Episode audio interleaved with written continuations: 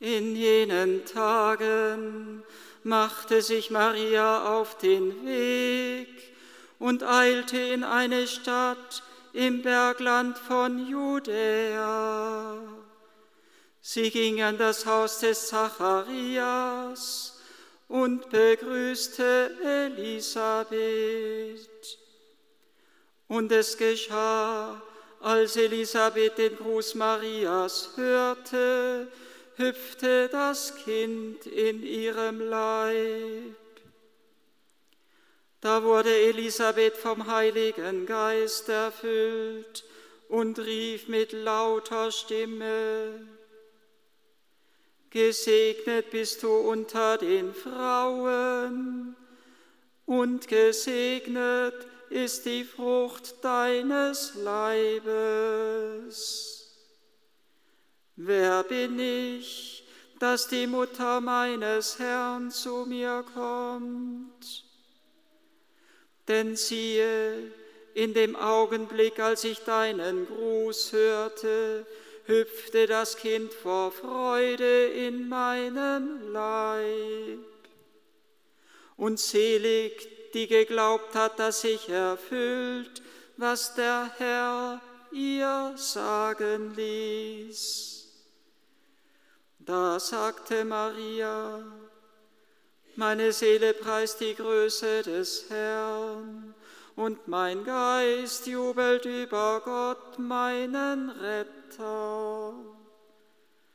Denn auf die Niedrigkeit seiner Magd hat er geschaut. Siehe, von nun an preisen mich selig alle Geschlechter. Denn der Mächtige hat Großes an mir getan, und sein Name ist heilig. Er erbarmt sich von Geschlecht zu Geschlecht über alle, die ihn fürchten. Er vollbringt mit seinem Arm machtvolle Taten. Er zerstreut, die im Herzen voll Hochmut sind. Er stürzt die Mächtigen vom Thron und erhöht die Niedrigen. Die Hungernden beschenkt er mit seinen Gaben und lässt die Reichen leer ausgehen.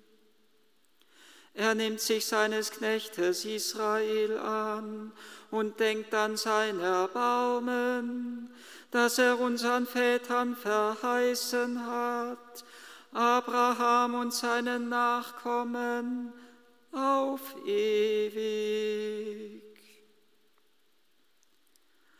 Und Maria blieb etwa drei Monate bei ihr, dann kehrte sie nach Hause zurück.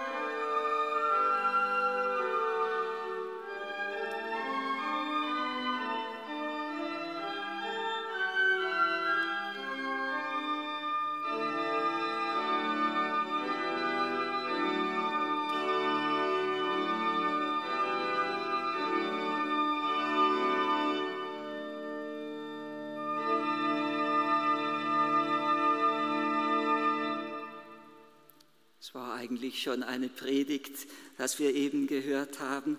Eigentlich müsste ich mich hinsetzen und still sein.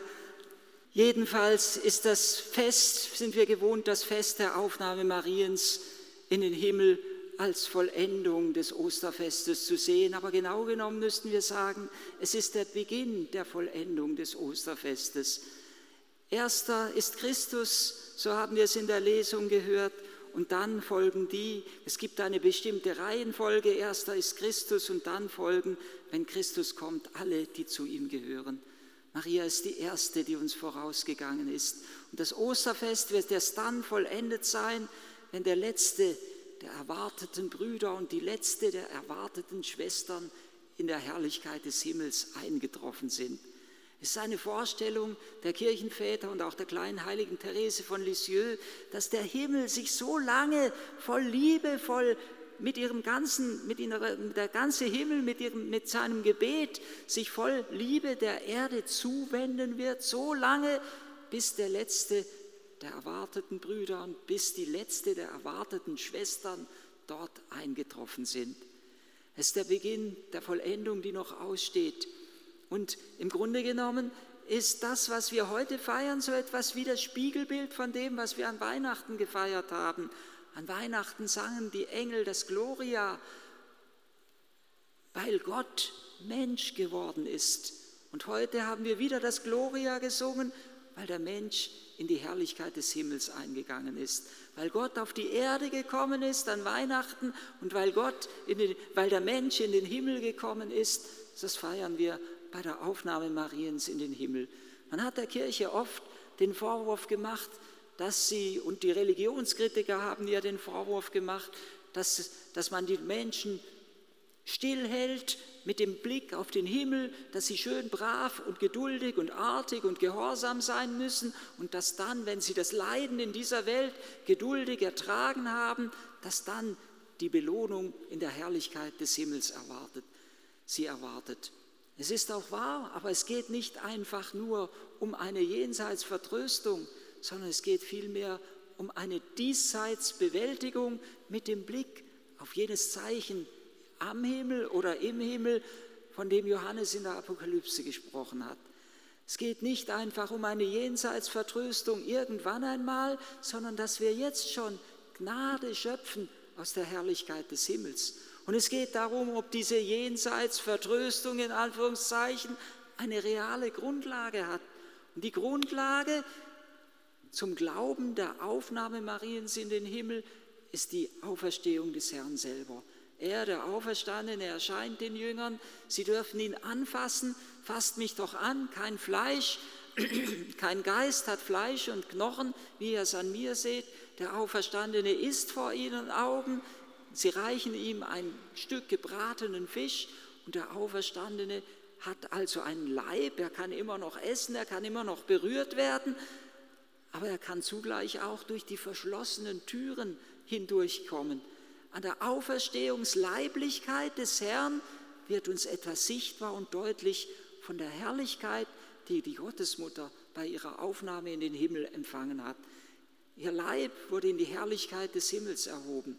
Der Leib hat aber eine neue, eine tiefere Bedeutung gewonnen in der Herrlichkeit des Himmels. Es ist eine andere Leiblichkeit als die, die wir hier auf der Erde haben. Er ist nicht mehr den Gesetzen der Schwerkraft unterlegen, er ist nicht mehr so begrenzt, wie wir hier haben, wie hier unser Leib begrenzt ist. Er kann nur an einem Ort und nicht an zehn Orten zugleich sein, auch wenn wir das manchmal gerne wären. Aber die Auferstehungsleiblichkeit des Herrn und die Auferstehungsleiblichkeit seiner Mutter ist entgrenzt. Sie ist in den Himmel erhoben, aber uns gerade dadurch noch viel inniger zugetan. In den verschiedenen Erscheinungsorten kommt es zum Ausdruck, wie die Gottesmutter voll Liebe den Menschen zugetan ist und wie ihre größte Sorge im Himmel ist, dass doch jeder der Menschen in jeden, zu jener Herrlichkeit gelangt, in der sie uns vorausgegangen ist. Es geht nicht einfach nur um eine Jenseitsvertröstung, sondern es geht viel tiefer um eine Diesseitsbewältigung, dass wir das Leben bestehen können. Ich glaube, dass der Mensch, der an die Auferstehung glaubt, an die Herrlichkeit glaubt, ja sogar an die leibliche Auferstehung glaubt, dass der Mensch im Grunde genommen hier auf der Erde der glücklichste und freiste Mensch überhaupt ist. Ich glaube, es sind zwei Ängste, von denen wir Menschen ganz tief oft gefangen genommen werden oder überwältigt werden. Die eine Angst, die den Menschen seine Grenze auch vor Augen führt, das ist die Angst vor dem Tod. und mit all dem, was damit verbunden ist, mit dem ganzen Bereich des Leidens, der Krankheit, des Schmerzens, des Ausgeliefertseins, wo ich mein Leben auf einmal aus der Hand geben muss und es nimmer in der Hand habe. Die Angst vor dem Tod, das eine und die andere Angst, die Angst davor, nicht geliebt und nicht angenommen zu sein. Die Angst, irgendwie nicht in der Gemeinschaft zu sein, aus der Gemeinschaft ausgeschlossen zu sein. Und mit diesen beiden Ängsten kann man die Menschheit manipulieren. Es ist uns nie so deutlich bewusst geworden wie in den Zeiten der Pandemie, wo man aus Angst vor einer Krankheit, aus Angst vor dem Tod alles Mögliche getan hätte, wo man Angst hätte, nicht ausgegrenzt zu werden von, der, von den anderen. Zwei Ängste, die uns Menschen in den Griff nehmen wollen. Aber gerade in der Aufnahme Mariens wird uns deutlich, dass diese Ängste gegenstandslos geworden sind. Wir brauchen keine Angst zu haben und wir müssen nicht meinen, aus dieser Welt das Letzte herausholen zu müssen, was es nur herauszuholen gibt. Nein, das Beste kommt erst noch und auch dein Leib soll Anteil halten an deiner Herrlichkeit. Und wir sind geliebt und wir sind angenommen. Maria ist aufgenommen in die Herrlichkeit des Himmels und das heißt, sie ist aufgenommen in die Liebe des dreifaltigen Gottes zwischen Vater und Sohn im Heiligen Geist. Der Blick auf das große Zeichen am Himmel soll uns Kraft und Mut geben. Gestern Nacht, gestern Abend haben wir es ein wenig bedacht. Sie ist die neue Lade des Bundes, die uns hilft, den Jordan zu überqueren, wie einst die Bundeslade dazu beigetragen hat, dass das Volk Israel trockenen Fußes durch den Jordan gehen konnte. Sie ist die neue Bundeslade, die uns hilft, das Bollwerk, die Macht des Bösen niederzureißen, so wie auf, dem, auf der letzten Wegetappe ins gelobte Land Jericho noch wie ein Bollwerk dastand und das Volk Israel mit der Bundeslade um die Stadtmauern zog, siebenmal und am sieb, sieben Tage lang jeden Tag einmal und am siebten Tag siebenmal und beim letzten Mal erklang ein Siegesgeschrei und dann fielen die Mauern zusammen.